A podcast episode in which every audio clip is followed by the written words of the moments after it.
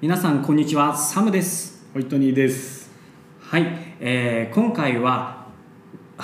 阿島の社風について、はいえーホイットニーさんに伺いたいと思いますが、はいえー実際会社の社風どういったところがありますか社風はですね、えー自由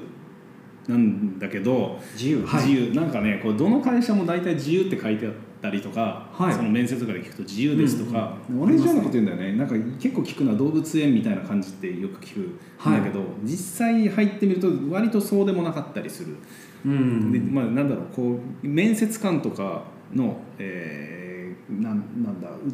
いいこと言おうっていうポジティブなオーラの自由と、はいえっと、経営側のこう、うん自由の認識とはいでこう社員の自由の認識とこうあれは宣伝文句の自由だったんだなっていうギャップ みたいなのをはいはいありますね確かにそう取り除く言い方をすると,、うん、とエピソードで話すのがいいのかな例えばうちは、はいあのルーパールーパーを買ってるじゃないですかウーパールーパーウーパールーパーあのえー土壌っていうんですかね道場山椒魚あ山椒魚ですねはいはい水陸両用 うんはい両生類両生類水陸両用えっとそれは僕が一応なんつうのいろんなものを買うときに予算の決定権決定権が割とある人なんですけど、はい知らんかったしねあのウーパールーパーを買うというのえは知らんかったあそうなんですかそう来た状態で「はいえ何これ?」って言っ て知ったのだから分かんないあれは会社が買ったのかそれとも、えーメンバーが個人的に買ったのかのワンセットをひっくるめて買ったのか分かんないけど、はいあそこに置くとかもね全部ひっくるめてはい 俺は知らなかったので、そういうところとか自由じゃな いですか確かにあの上に別に吸い上げて教えて、うん教える必要もなくて自分たちの判断でそういうことをやってやってるなんか遊びに関してはね、えーやってたりとかそのゲームのこうプレイ場所が変わってたりとかはいはい もう執務室と飯食うところは話したつもりだったけど執務室側で今ゲームしてるし ねとか、まあ、あとは、えっと、髪型とか服装とかは、まああー全く何も言わないサンダルで来てもいいし、そうですうね、んまあ、裸で来られたら多分来る途中で捕まると思うけどそれ以外のことに関しては何もないし、まあ、そういう意味では自由です、うんと人間関係のいざこざってあるないよね、人間関係のいざこざ僕ドロドロ自身はドロドロあんのかねいやあんまりない方じゃないですかなんか誰と誰はくっつけると危険だからはい近づけない方がいいみたいなさ、いやそこまで極端にはないですけどないと思いますけどあのなんていうんでしょうちょっと待ってくださいねあのなんでガレージバンドのこれもしかして止まるかな、何あのここまでしか録音できませんみたいなのが始まっちゃっててえなんでガレージバンドっていうのでやってんのはい。あ、できるかな。ちょっと続けましょうか。はいごめんなさい。 はいすみません、止まっちゃいましたが。え、特にそういう、まあ、それはな、気が合わないなぐらいはあると思います。ああまあでも別にそれが問題になる感じではないんでしょそうですね。別に。なんかやりやすい人でやりやすいようにやってるって感じだよね、だと思います。なんかそんな感じですあ、そんな感じ。社風は社風、うん、みんなそんな感じじゃないただまあ俺としてはちょっと1個2個は不満があってはい。もっと外に食べに行けばいいのになって思ってます 国際通りのど真ん中にあるからそれなはんかねフラッと外に行って食べに行けばいいのになと思うんだけどな確かに、ちょこちょこそれができるから。あの、行くべきだとも思うんですけど。うんあ、行っていいと思うんですけど。うん確かに話は少ないですね。ちょっとその辺の国際通りパスタ行ったよとか。うん話がたまにあるぐらいであんまり実際に遠くまで行くことはないですそうねね、まあ、これあれ給料が低いのかなああどうなんでしょう弁当税も結構いますね弁当っていくらぐらいで買ってんの500円ぐらいのやつに飲み物つけてとかで600円ぐらいしますねそれだとあと200円出して800円とかだったら定食食えるしねうーんたまには毎日とは言わないけどたまにはそれぐらいが負担じゃなければ行ってほしいなと思ってますうん実際そのパスタ食べに行った人たちはほうほそうこで仕事につながったりとかへえあのマジインスタやりたいんだけどやり方わかんなくて、うんで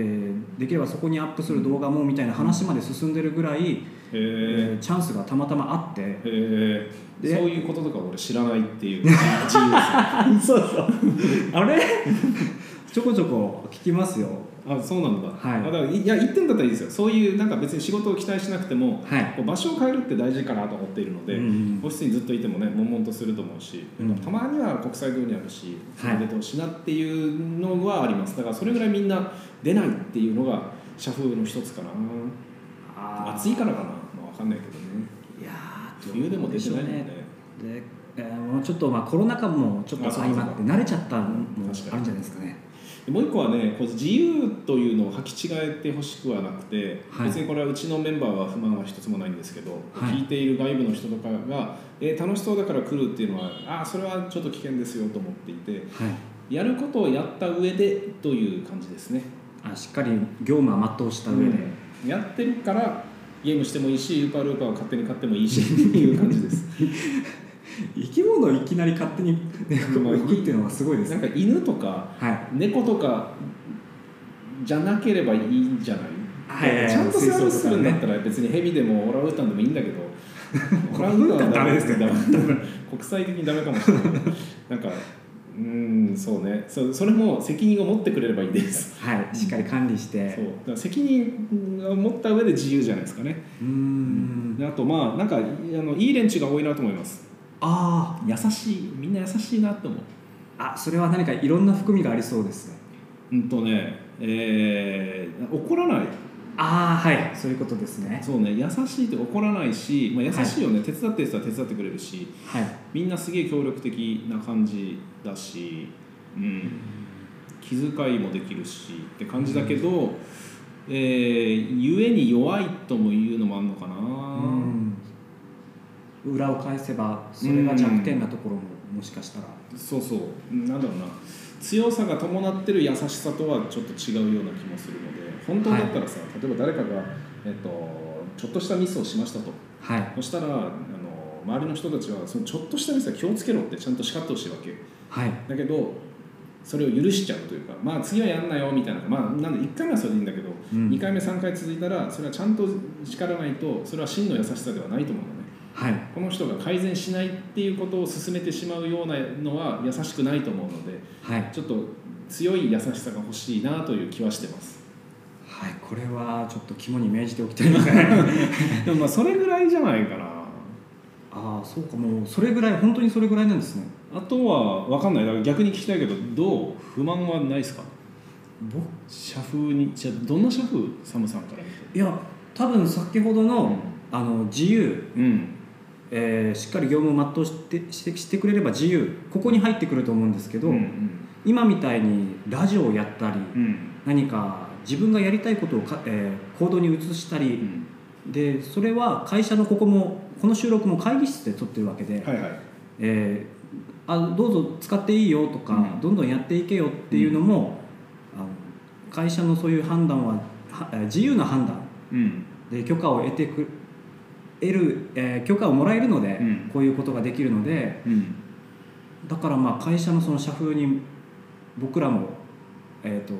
と喜んで身を預けられるというかほうほうほういいのかねいいと思いますようん実際そうやって活動もいろいろ増えてきてるでし増えてきてますし、でなんかい嫌味なまあなんなんだろうえっとわざわざ嫌味なことを言うとはい厳しい会社だと厳しいなりに成長も早いし力も身につくと思うわけ、はいでも、えっと、うちはその優しさ優しさで自由っていうのと責任というのを個人にもう任せているのではい別にノルマがあるとか、うんこうなんだろう厳しくチェックするみたいなことはしてないんだけど、えーそれによりなんだろうなうまくやって怠けるっていうこともできると思ううまくやって怠けるそうそうそう業務上例えば、えー今日の夜7時までに納品しなきゃいけないっていう案件があったとしてはいこれ5時までに終わったとするじゃんはいそその2時間は別に怠けてもいいわけじゃんはい、俺は怠けてもいいと思うんですようん、でも厳しい会社とかだとスキルアップのためにこの2時間もっと頑張れみたいなはいこととかをこうなんか厳しくチェックするというかあお前じゃあ5時にできるんだったら次から5時だみたいなわあそうですねとか、はいでもその方が筋トレとしてはいいと思うわけはい、ストイックに追い詰そうめてそうそうそうそしたらどんどんスキルが上がっていき、えーこう強い人材になっていくという一歩をはいその2時間の使い方はあなたに任せますっていうのが我々側なので、それを自由に遊んでもいいし、え2時間を次のための筋トレに当ててもいいし、はいよりよく回すための効率化に当ててもいいしみたいなのその2時間は任せてるじゃない、うんうん、それはどうなんだろうねいいことなのかね悪いことなのかね自主性に委ねるっていうそうことですよね、そうえーそこを理解していればいいとは思います理解ってなんだろうなぜそういうふうに、あ会社が、はい、会社として上司として、うんえー言ってくれているのかっていうその理由をしあ考はえた上で理解していれば、はいはいはいえーじゃあ自分のためにこうこういうことやってみようとか調べ物しようとか、んんうんうんまあ、大きくは多分2つで前も言ったけど、ビジョンはうちは持たない分みはいんなの、なんだろうビジョンを聞かせてくれみたいなところがあるのではい、自立ししなさいよっていううんメッセージかな、その2時間をどう使うかはあなたが自立に使ってくれればいいので、はいえーなんだろう Google の20%ルールじゃないけどしたいことに当てても構わないしはいその自分のなんか生き生きと過ごせるようにすればいいでその2時間は7時までかけてもよかったけど5時に終わらせたあなたの獲得時間なので、はいこれをどういうふうに使うかっていうのはあなたの判断でいいですでその自主的な自分のうーん判断とかこう、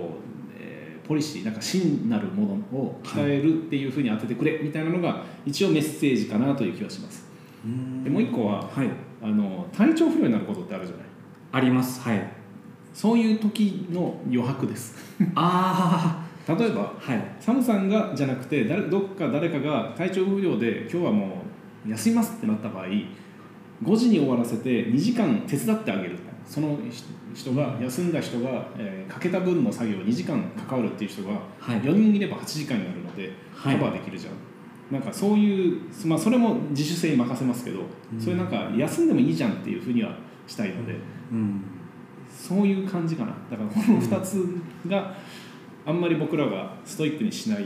だからある意味だから冷たいかもよそういう意味では自分で考えろって言ってるわけだからはい考えるのはこれをやれの方が多分肉体的には辛くても精神的には楽かもしれないじゃないそうですね与えられたものをこなすという、やればいいから、はいそれまあ一定はあるけどその先はないっていうと、うん例えばこうやって今ポッドキャストを撮ってますとか、はいうちでだったらそのゲームのアカウントを SNS で伸ばすとかはいえー新サービスを売るんだみたいないろんなプロジェクトが立ち上がってるけどそれに関わってない人たちってどうするんだろうねっていうそこですねうん確かに、でそれはもう自分で考えてっていうんうことになるんだけど、それって結構辛くないと思うんだよね、いや辛いですね、僕だったら辛いですね、うんだからこれは優しくないのかも よ自由なるほ自ど由って結構辛いのかもよあのお釈迦様みたいですねあの雲の糸垂らして登ってくるやつだけ拾うぞみたいな、あーまあそうと言えるかもしれな手いを伸ばすやつは自分でやっ上がってこいとうんっていうことかもしれない今の話ってあれで神田田の話でしょ雲の糸ってそんな雲の話糸だ垂よらねすは足引っ張られてくやつそうそうそう。あれ蹴落としたら糸が切れたっていう口に話。出るの 自分で登ってこようの話だったっけ？ ちょっと違うかもしれないそういうシーンもあったかもしれない。はいああとはあれかな、あのーなんだろう、えーちょっと不満というか足りないところで言うと、はい会話はもっとあっていいと思っていて、はいうん、例えば新人さんとか割とあの辛い気がしてます。ああそれはうん聞いたことあります、うん実際本人から今人数がね多くなってきてるのでよりって感じだけど寒さんが入ってきた時とかまだ少ないからはいみんながこう声かけるみたいなのできたと思うけど、今多いのでなんかこう誰かが話すよねっていうことでタッチされない誰にもっていう新人さんとかはいる気がするので、はいここは改善した方がいいんじゃないかなと思いますよ、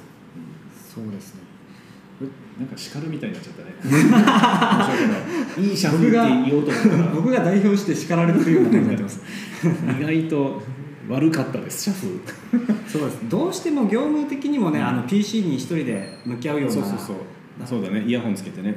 だから今多分あの甲子園もやってるからかうんテレビがつきっぱなしになってるんですけど、うんそれもまあもう少し音量上げてもいいなと個人い的いとに思はうだってあれってあれでしょその沖縄はさ負けちゃったけどはい県外から来てる人もうち多いのでそういう人たちのためじゃないのあいやあ全違くうのかな、多分野球あれは社員の一人がうん野球好きだからああそうなんだ多分つけっぱなしにしてるあじゃあ大きくすればいいもんねそうなんです全く聞こえないなと、どうせイヤホンしてんだからはい外はうるさくてもいいんでしょあでも結構聞こえるらしいですよ実はあそうなんだで気になって聞き聞こえるなら反応しろよ ってまあなんかその辺かなその辺はちょっと物理的なイヤホンという障害が仕事上必要なのではいそれがコミュニケーションのロスにつながってるけど、うんやっぱうーん知らない人というか、その新人さんとかそんなになんか深く関わってるわけじゃない人たちに対してはもう少し気を使ってほしいなという感じですかね。そうですねこれは僕も十分思い当たる節があるので、ちょっと気をつけて気をつけるっていうのもなんかどうなんですかね気をつけるでこういいん入でっすかてきた人も積極的に話しかけてほしいとは思うんだけどはいやっぱ勇気がいるよね新卒の、ね、アルバイトの子たちとかはですね学生さんだし、うん気をつけるそうだななんかまあ飯は一緒に食おうぜとかはいランチ行こうとかでもいいしなんかあるんじゃないうー ん多分みんなこうそのちょっとはさ恥ずかしがり屋とかもうそそううね言ってるレベルもちょっと恥ずかしいかもしれないですけどそうねそうねだから恥ずかしがり屋でもいいよ要はあ陰キャでもいいよとか恥ずかしがり屋でもいいよ人見知りでもいいコミュニケーションでもいいっていう、はいえー、と自由は嫌だ、 はいそこにぬるま湯そこがちょっとぬるま湯になっちゃうかもしれないですねそうだ下ってねうん、そうそうそうどうどうなんだろうな例えばさ、本当なんかひコミュ障です引きこもりですみたいな人が入ってきたら、うちって別に叱らないからうんなんかすごくやりやすいと思うわけしかもリモート OK ですよとか言われたら、もう引きこもれるわけだし最低限のコミュニケーションで済むわけだし、でもやることはやるんだったら私の自由ですよねって権利を主張したらそれはそうですねってなると思うのよはいでもこの人の人生にとってそれはいいんだろうかやっぱどっかめっちゃ厳しい会社はいやもうリモートは許さんと絶対対面だから出社せえと、うん出社したらもうコミュニケーション取らんとダメだと会議中喋らないやつはもう無意味だとなんか喋ろうみたいな感じでもうヒーってなりながら喋ってるうちにだんだんそれに慣れて饒舌になるっていう方がこの人にとってはいいことなんじゃないかという気もしないありますよ、うんやっぱり、えっと、そういった人を目の当たりにしてきたので、えっと、強いですよね目の当たりしてきたとうちの会社であそれはもうホイットニーさんなり小屋さんあもう小屋さんなりあしゃべる人はい、うんだしもう前者で関わった人もそうですし、そういう場数を踏んでるし、えっと、こういうこともあったしこれぐらいのコミュニケーション楽ちんだよみたいうんな感じでやっぱレベルアップうんうんされてるのはもう話してて分かりますから。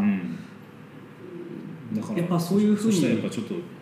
体育会系にした方がいいのかな、まあどうなんでしょうねまだし縛縛ったりこう命令するのは、まあ、難しいところですね、だって自由はさっきの話だと自由は辛いじゃんうんだから何も考えずに従えばいいっていう方向性の方がはい肉体的には辛くても精神的には楽かもしれないはい、もちろん睡眠時間とかブラックな肉体的な労働はさせないので、うんそしたら精神的にはこれをやればいいみたいな感じになる、なりますとななるのかなっていう仮説ねはいで、えーさっき言ったみたいにその方が成長するから成長痛を常に与え続けるっていうはいノルマが自分のスキルよりもちょっと高いみたいなうんのを常に与え続けるとどんどん成長していくのでどんどんこうなんか稼げるようになるはい、ってう、いう方がいいのか今みたいに稼ぎたければ稼げば あの稼げなかったらだから稼ぎたければ稼げばっていう時も、えーなんだろうそのツールははい会社にあって例えば欲しいものは買うし、えーその稼ぐ方法を知っている先輩とかにこう話を聞くのもありだしうん経営側に数字を聞くのもありだしっていうのは全然出していきますよでもあなたがそれにアクセスしなければそれは出てきませんようん、だからどうぞ自由にっていうのがいいのかどっちがいいのかね僕はもう今またいろんなプロジェクトが立ち上がってきてて、でその時に新しく加わってくる人の話を聞いたり行動を見ているとえっ、とこう振られてうんえー動き始めてう、んでそこからアイデアが生まれてもっとやりたいってなっていく人うんと,、ええーそれ以前から自分的自分自主的にこういうのやりたいなって動く人ってうん結構ジャンル分けができるように思えてきて、うんうんそれによってその仕事の与え方とかうんおうを変えてみるのもいいかなって思いました、あじゃあこれは仕事を与える人がいるという前提なんだねえーそうですねこれはあそのホイットニーさんとかあの上の人が、まあ、ふ含まれてはいると思いますあの含めてますごめんなさいでなんですけどうん、た単純に対策案として今後の、いやえっとそのなんだ聞きたい焦点ははい体育会系がいいのかあーごめんなさいずれて自まし自主自主性がいいのかっていうので言ったたらはいあー今の話だと真ん中仕そうなんです事はくれだけども好きにやらせろっていう感じだかえーいええー、と自主、えー自由にしてらうん動く人もいれうばん動かない人うんで声をかけてそれに目覚める人うんです、えー分類別ができるからあ難しいですね単純に体育会まあでも体育会系いいという人もいれば自由にしてくれっていう人もいるし、はいそうなんですよねそこをそしたらじゃあ自由でって感じだね その時その時にあの広くあえー、と必要であれば体育会系にもなるかもで体育会系体育会系にはならないとは思いますけどはい、あの必要に応じてスタイルが変わる、うんあのなんだろうねあそこの右端の部署では今ちょっとピリピリしてるぞ、うんでも左端の部署では甲子園見てるぞでいいのかもね。そうですねいい気はしますねいいのかね本当に本当にいいのかねみんなが一緒である必要もないと思いますし例えばさお金って欲しいでしょ欲しいですね今僕は欲しいです、どうやって稼ぐの、そうなんですよね、んそみんなそれ分かんないと思うんですよああ僕も含めてなんですけどえ分かんないのか、そうです多分あれそっかそういうのを、 きっと会社の人が下ろしてくれるんだろううん単純に仕事を、まあまあそっかはい、増やしてくれるんだろうこれができるようになってはいみたいなまあそっかなるほどあちょっと話が社風と変わるんですけど、はいうん、と誰かが仕事を作ってそれを、えー与えるそれをもらうっていう場合、仕事を与えた人の給価値の方が高いです、はいえーもらった人の方が低いですはいなぜでしょうえーえーなぜでしょう、えーこれは手数料とかですか違いますやっぱえー仕事を取ってくることに経費が使われるから違いますうん仕事を取ってくるんじゃなくて仕事を作った人とそはのい仕事をもらう人がいたとしたら、はい作る方が価値が高いこれはゼロから作るからってことですまあゼロからでも1を10にするでもいいんだけどはいなぜならもらう人はこの与える人側が選ぶからですああここの給料でやってくれるだろうみたあいに恵みしうんうん給料じゃなくて例えばうーんとそうだな A4 の紙を半分に折るっていう仕事が仮にあったとするじゃんはいそれを誰にやってほしいかっていうのはこの A4 の仕事を半分に折る仕事を作った人がはい支配するなはいえ僕 A4 の仕事を半分に折る仕事をしたしたいからう作る側の人に作ってきてよん、うん、で一応その主張はあってもいいんだけどはいそれを受けた人はそれをほんそうするかどうかはわからないじゃんそうするかどうかさえ選べる、うんうん A3 を A4 にする仕事だったらあるんだけどなって思うけど A4 を A5 にする仕事か今はいいやって言われたら終わっちゃうのねはいでも A4 を A5 にする仕事をこの人が取ってきた時に「えーそれやりたいやりたい」って言っても「あいやあのあの人にやらせたい です」っていうことができるわけよあーはい決定権を決定権というかその、えーとね、ゲームメイクをしたからルールというか、この、えっと、えーこのビジネスを作ったはい人はその仕事を作ったから価値があるんだようん例えばその A4 を英語にするというのが、えー10枚10 1日10枚折るっていう仕事があったとして、はいこれを1000枚にするっていう場合も作ったことになるわけはい10枚しかいらんのに、えー折れる人が一生懸命やって100枚折ったとしても、はいそれはまあ別に売り上げ変わんねえしって話なのねはい納品数の10枚だからでも1,000枚にしてくれってお客さんに言わせてその1,000枚の量を、えーこう納品したら売り上げが100倍になるので、はいその仕事を作った人がそのゲームを支配するのようんで、えっとそれに従う人は替えが利く状態になってしまう、コマみたいになってきますそねそうそうそういいくらこの人が、えっとまあ、めちゃめちゃ単純な話頑張ってますって言ったら、はいえーこの仕事を作った人は頑張ってるからお金あげるかって思うかって言ったら思わないっていう話ですおおえ頑張ってるしあ今日は1.5倍頑張ったんだねうんってあげるってわけにはいかないんですかサムさんがじゃあ、えっと、A4 を英語にするという仕事をはい1枚分かりやすく100円で受注したとするじゃんはいで1日10枚でいいですってお客さん言ってる、はい1日の売り上げがいくらですかえー、自分の中で1000円ですねですねはい、でそれを自分がやらずに誰かに任せる場合その人にはいくら渡したい1日1日、えー、取り分欲しいから、まあ、800円、えー、3分の1とかですかね、半分のずえー、さ300円ですか300円を渡して700円はサムさんのもの、だったら美味しいなと思いますうんえっと、その人が頑張って20枚渡すんじゃんおおはいで600円くださいって言ったらどうするえー、いやそこまでやれって言ってないじゃんなっちゃうよねだから頑張ったから金をくれというわけにはいかないわけですああはいだとじゃあ10なる枚ほ1日に10枚折るのをめちゃくちゃ頑張って折った、はいもう一人め、まあ、普通に折った、普通に思ったはいクオリティは変わらんはいもうあの A さんは残業して折ったで10枚、あーはで B さんはもう午前中には10枚折るの終わってたはいで A さんはめっちゃ頑張ったから300円600円とは言わないけど400円くださいはいで B さんはあ別に普通に300円でいいっすよはいどっちがいい B さんがですねそうでしょはいだから頑張るということは価値ではない価値とイコールではないんですよああこれはちょっと勘違いしかねないですねえっと働いていってなそう働いている仕事をもらう側の人たちは今の感覚が見えないわけはいだから寒さもなぜ、えーもっと上げるわけに1.5倍やったら1.5倍分上げるわけにはいかないんですかって聞かれてはいじゃあ今度は経営側の立場に立ってみて考えてもらったら上げられなかったでしょあげられなかったですはいこの単純なシミュレーションというかあと妄想な妄想というかその相手の立場みたいなこのゲームの構造を知るっていうことがわからないと給料を上げることはできないわけですはいで、えっと、じゃあどうやって給料を上げるかっつうと例えば俺の場合、うんと、さっきの話で言うとサムさんは700円もらって300円を渡すっはいはいていう話だったよねはいまあ、それでもいいんだけど俺は例えば200円もらって800円を相手に渡すっていうことでもいいのかなと思ってるのね、はいそうすると俺の取り分は少ないんだけど俺はこの10枚だけ折ってくださいっていう人をいっぱい探してくるわけ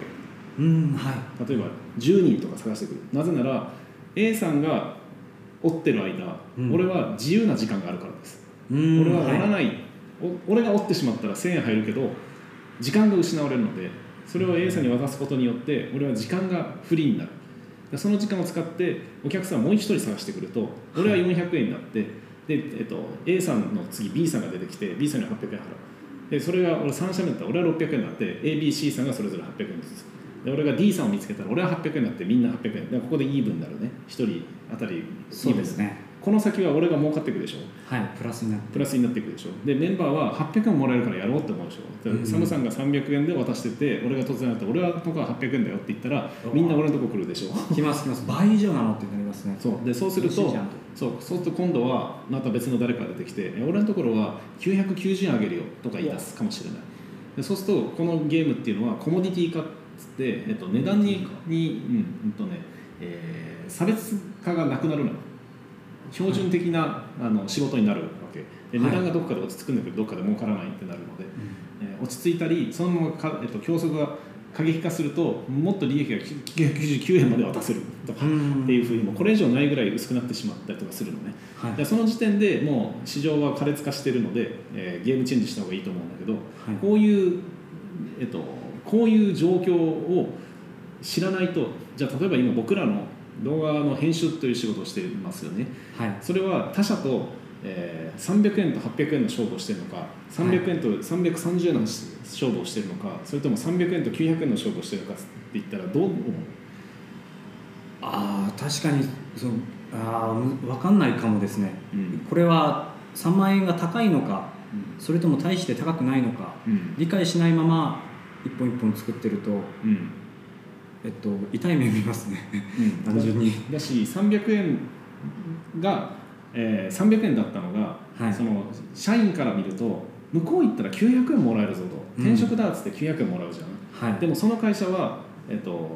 我が社よりも利益率が低いからはい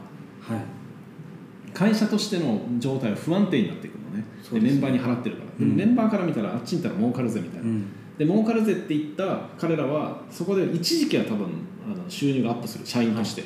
でも会社がもうめっちゃ薄利でやってってはいそれはしかも2番煎じ3番煎じとかだともうここにしがしがみつくというか、まあ、ギリギリ回せるという状態、はいでも僕らはああこれちょっと先行者利益で先にやったから、えー300円から徐々に徐々に、えっと、競争に巻き込まれて今利益率低いけどこの間に見つけた知見を使って新しい商品をサービスを作ろうっていうことができたら、えーその他社がもうこれ競争が過熱化している状態でもうここの競争から抜けることができるじゃないはいでそうするとそこにいたはずのサムさんは他社に行ってしまったのでその競争の中に巻き込まれていくのはいはいで、えっと、僕らはその競争から違う土俵に行ったので違うまた勝負をかけることができるようになるのねこっちは短命かもしれないこっちは長生きかもしれない、どっちがいいっていう話なんだけどこの他社側の方は999円まで行ってあと1円しかないっていうのを他の会社もみんながそれをやり始めたらうんもう超苦しいってなるとどうなるかっていうと支払いの方を今度はあの抑えていくる998円なんとか 97円だあ1000円が変わらなければね給料というコストをその下げる方を考える、あえー800円でもやる人来ませんかっていう今度は逆のえー力が働くのねーはあ折り返しみたいなそう需需要要ですえねっと、これ需要と供給曲線なんだけどはい需要が高い時っていうのはいろんな人があの供給が少ない場合、えー値段は上がるのねはいでもみんながそれに参入していってじゃあ、えー9 1000円で、えーうん優秀な社員がやりますよで、うんその優秀な社員を獲得するコストが990円かかってた状態から、いみんながやり始めると、えー優秀じゃなくなるのよその社員があーはいはいみんな理解できましたみんながそのスキルを持ってるという世界になってしまったら,、だから動画編集もみんなが動画編集できるっていう状態になったらえじゃあ別にあの999円じゃなくて800円でもやる人いないって聞いて。うんといるいたりするわけです、うんえー地方を変えたりとかね国を変えたりとかする人いるじゃん、じゃあそこに回そうぜってなると999円の人は急に価値を失うのねはいでクビになったら困るのでいや800円でいいです800円でやりますで、うんしがみつくとこの会社がどんどんその競争の波谷をこう下っていくもう競争に負け負けてというか過熱化してうんえーとそれでも利益を守りたいから従業員の、えー払う給料を下げていくでそこでしがみついてると抜けられないのではい一緒にそれに付き合うしかない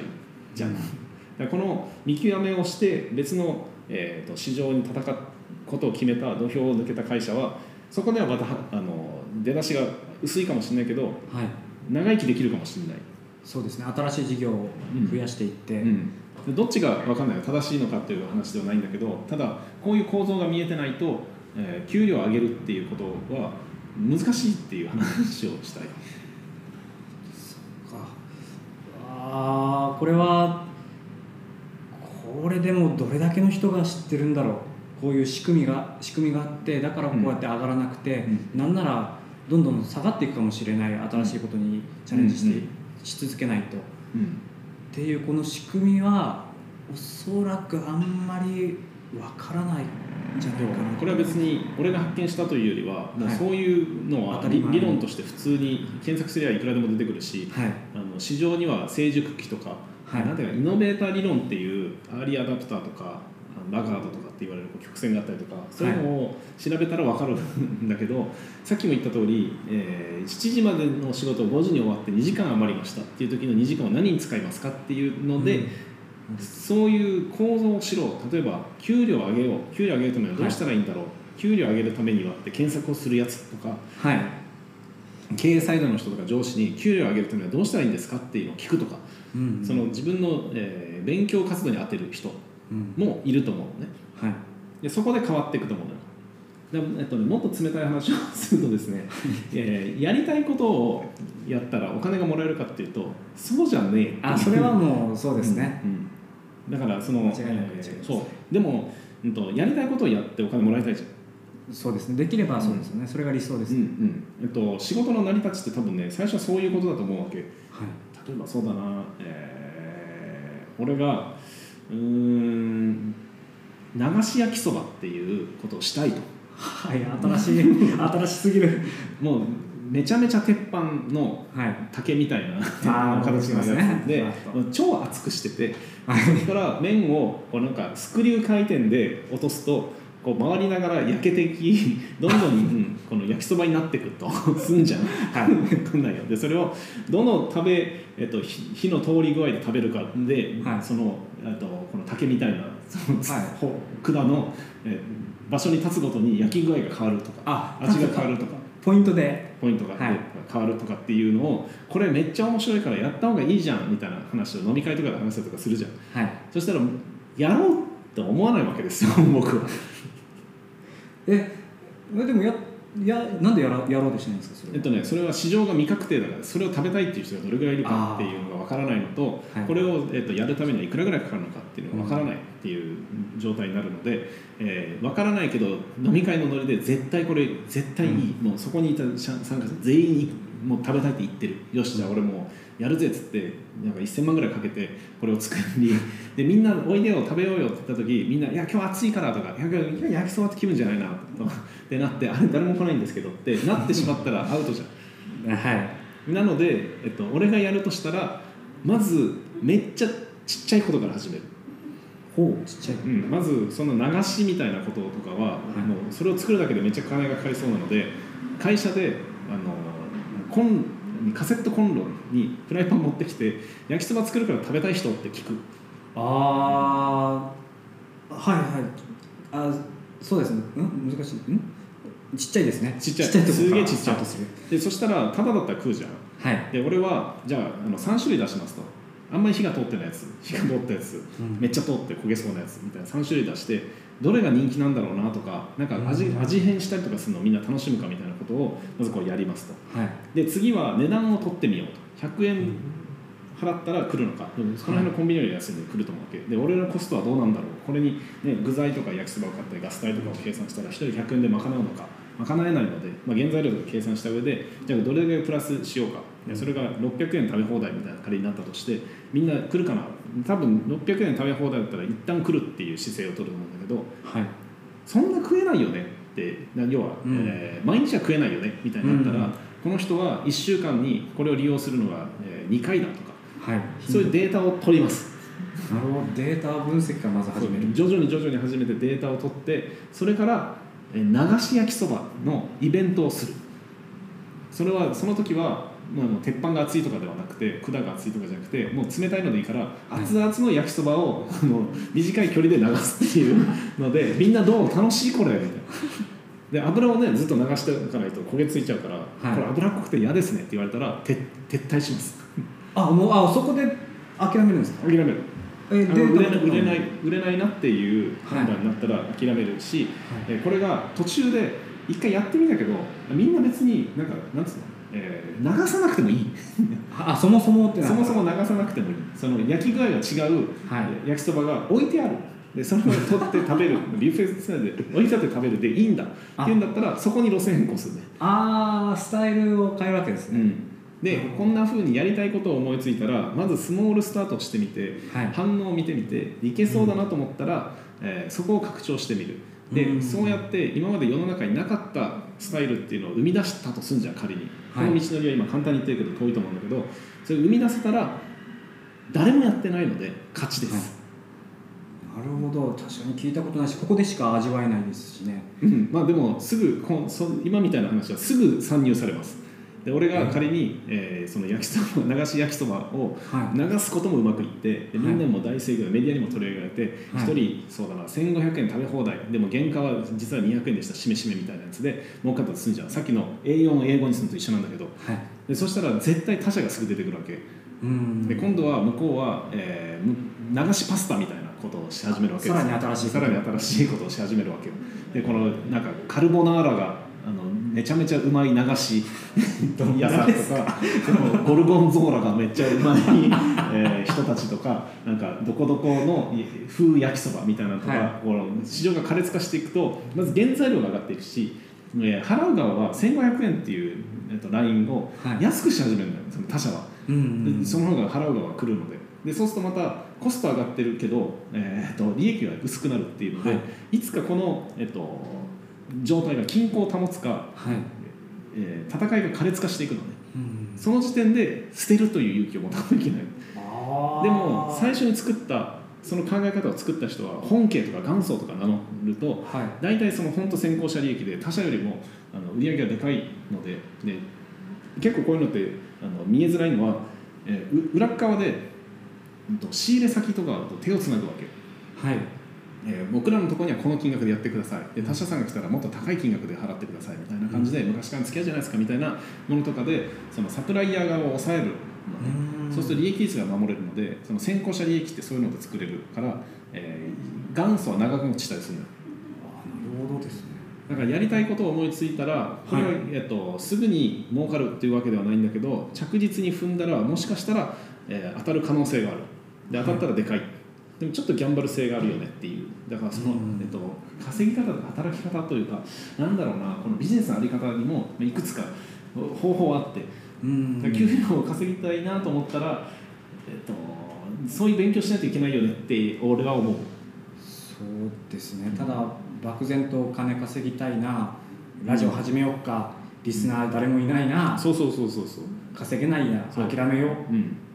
これまあスタートする意味では間違ってないかもしれないですけど、もっとスモールスタートで何かこう目標を持ったりとかしていくべきっていう考え方や勉強は必要だってことです必ね要であそうだねポッドキャストで言うと今聞いてる人が、まあ、10人もいませんと、はいえー社員50人もいるのに聞いてる人はそれだけしかいないであのノートにハートがついてるけど、はい、えーそれを Spotify の再生で見たらおそらくもっと低いと思ってそれははい「いいね」を押すっていう義務感にとらわれて会社の社員だし、えーなんか毎日来るし、まあうんあの優しさで押しといてあげようって押すけど内容聞くのは後にしようで結局聞かないみたいなそういう空中戦みたいなのがあると思うのよふわふわしたね。でえっと、だとしたら僕らはもっと面白い話をしなきゃいけないんじゃないかうんと思うかもしれないけど、ちょっとそれは間違いで間違いというかあ間違いうんえっと、それもそうなんだけど早急な考えって感じですねそれはなんだろう俺の話はめっちゃ面白いぜと思ってるわけじゃなくてそれは一つの選択でもう一つ実は選択肢があってはい知らない人が多いんじゃないっていう話なのねあ認知がまずさそうれてなそういそうで例えばそのめちゃくちゃ美味しい焼きそばを作る店があったとしてもはいその店のことを知らなければその店知ってる人しか来ないのでうん売れないじゃんで、うんそこの店長が「いやきっとねこの焼きそばまだまずいんだ」と。うんでもっと工夫しようっつってもっとなんかトリュフとか入れてみたりとかしても知らないんだから あるということはお店自体そうもわからないだからそそのクオリティを上げるっていうのも必要だけど知らん知ってもらうっていう、えー戦略も必要で、まあこの知ってもらうっていうのがマーケティングのいわゆるマーケティングっていう活動を、うん世の中でマーケティングって言われてるところの大部分だと思うんだけどこれを僕らはこのポッドキャストで実はやった方がいいなと思っているのではい本格的にえースタートしたいっていうのは、うん、とそういう意味です認知を拡大させてそれでも聞く人がいなければもう問題があるので撤退です、うわあこれは続けていき たいということで、えー認知を広げたいですね、はいえー時間はまだ大丈夫そうですかね何時頃始めたかちょ っと忘れちゃいま俺した、も忘れちゃった時間乗ってないのこれは、えー、1300だから4どれぐらいだろうあんまり僕も分かんないですご4 50分ぐらいですかね50分ぐらい、多分半頃に始めたかなって思いますか体感ですけどじゃあ一旦終わるかそうですね、はいえーということで今後は本格的に活動するかもということでかもしれませんはい、お話も面白くなるかもです。はい、えーぜひ聞いてください、ラジオ。よろしくお願いします。では、えーどうぞ。あ、あ、サムと。はいああ そういうエンディングこういった2です さよまた次回でした。次回です。さようななら。ら「Oh, thank you.